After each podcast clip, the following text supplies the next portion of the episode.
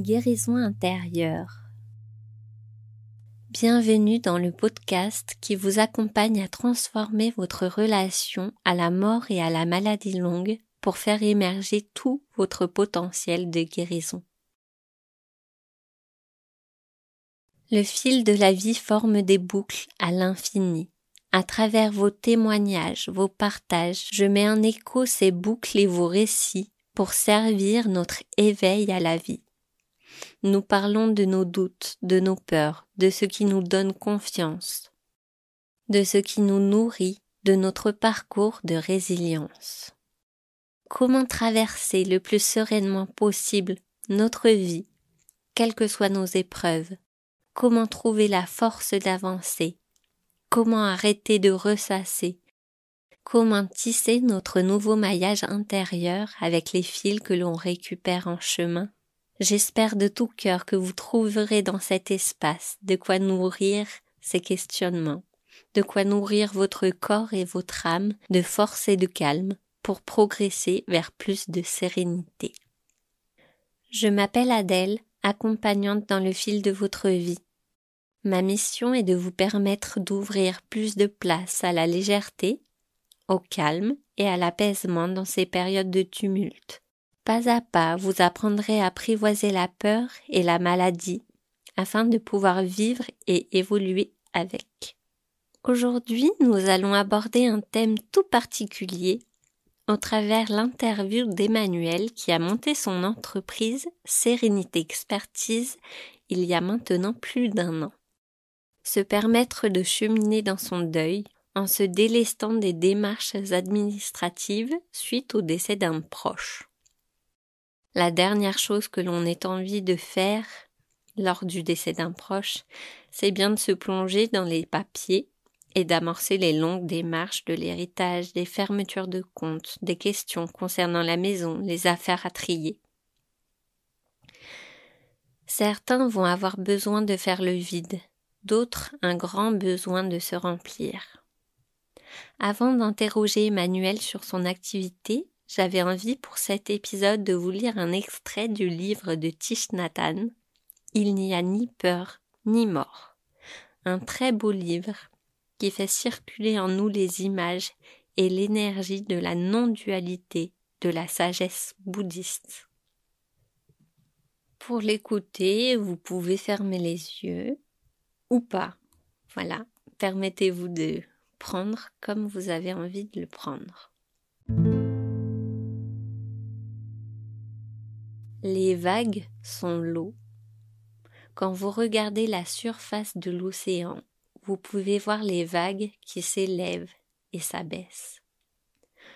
Vous pouvez décrire ces vagues en disant qu'elles sont grosses ou petites, plus ou moins fortes, plus ou moins belles. Vous pouvez décrire une vague en termes de début et de fin, de naissance et de mort c'est la dimension historique.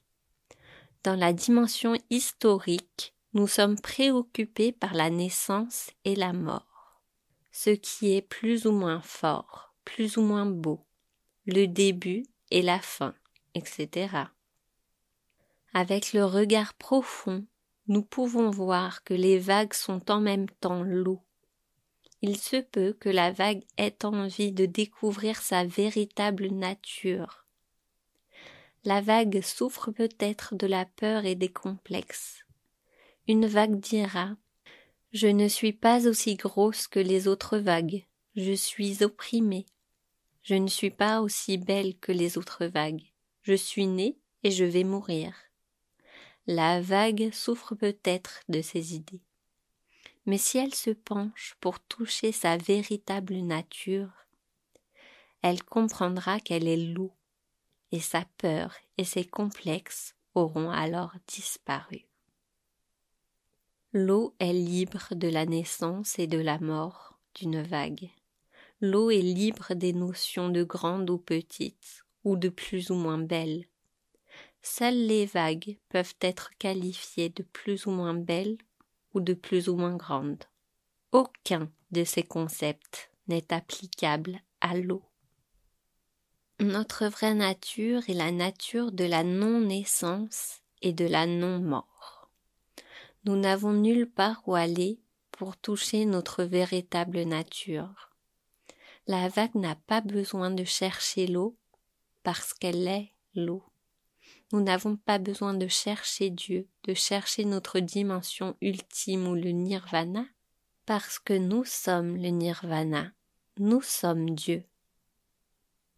Vous êtes ce que vous cherchez, vous êtes déjà ce que vous voulez devenir. Vous pouvez dire à la vague, Ma chère vague, tu es l'eau. Tu n'as pas besoin de chercher l'eau. Ta nature est la nature de la non-discrimination, de la non-naissance et de la non-mort, du non-être et du non-non-être. Prenez le temps de regarder profondément en vous-même de manière à reconnaître que votre nature est la nature de la non-naissance et de la non-mort. C'est ainsi que vous accéderez à la liberté et à la non-peur. Cette méthode de pratique va vous aider à vivre sans peur et à mourir en paix et sans regret. Si vous avez un chagrin profond, si vous avez perdu un être cher, si vous êtes hanté par la peur de la mort, de l'oubli ou du néant, commencez à pratiquer cet enseignement et si vous pratiquez bien, vous serez capable de regarder le nuage, la rose, le caillou ramassé par votre enfant avec les yeux du Bouddha. Vous allez toucher la nature de la non-naissance, de non-mort, de sans venir et sans partir de la réalité. Cela vous libérera de la peur, de l'anxiété et du chagrin. Vous aurez alors en vous une paix qui vous rendra fort, stable et souriant face aux événements. Et en vivant ainsi, vous pourrez aider beaucoup de gens autour de vous.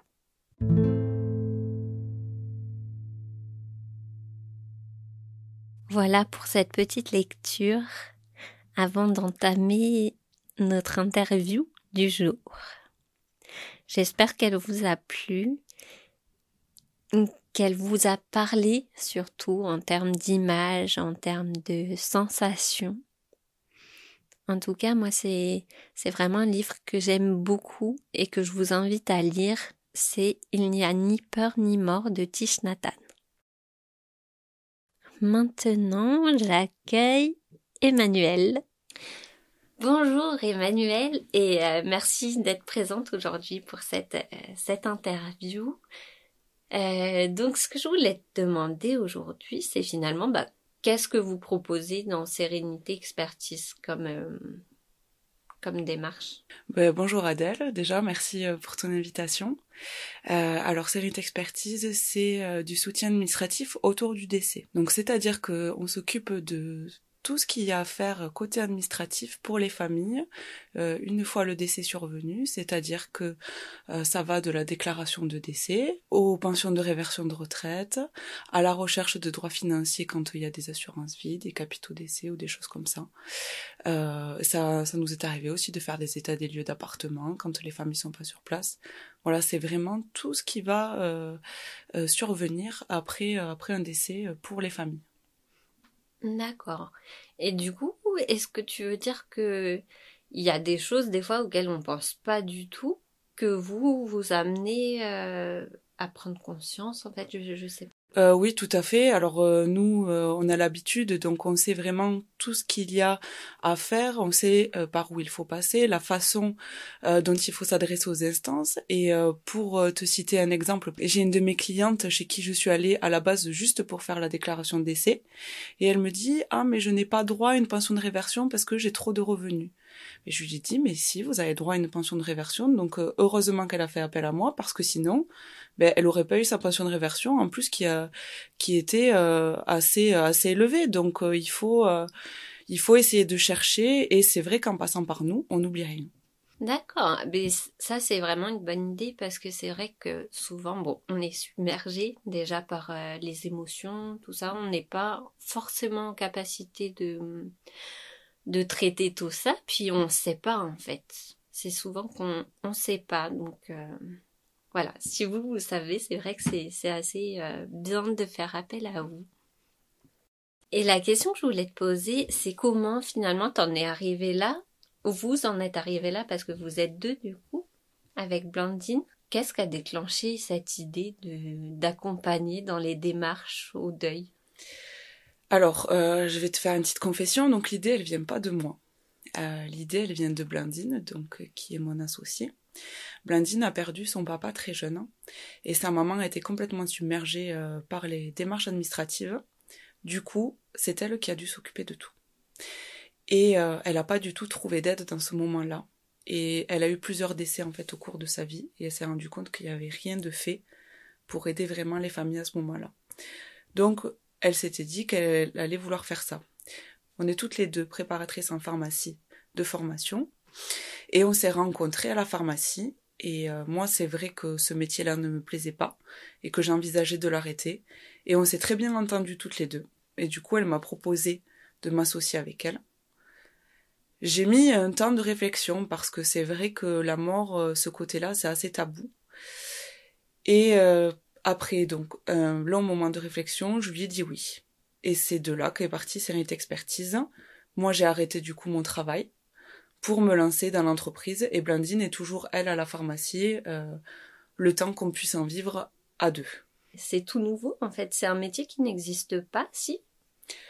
Alors, on peut pas dire que on est les précurseurs en France de ce métier. Il y en a qui ont peut-être essayé de le faire avant nous, mais qui qui ont pas tenu aussi longtemps, ça c'est sûr, euh, et qui le faisaient pas aussi poussé que ce que nous on le fait. Voilà, parce que nous vraiment, on se déplace à domicile. En plus, on est aide à la personne, donc c'est-à-dire que nos clients ont 50% de crédit d'impôt puisqu'on se déplace chez eux.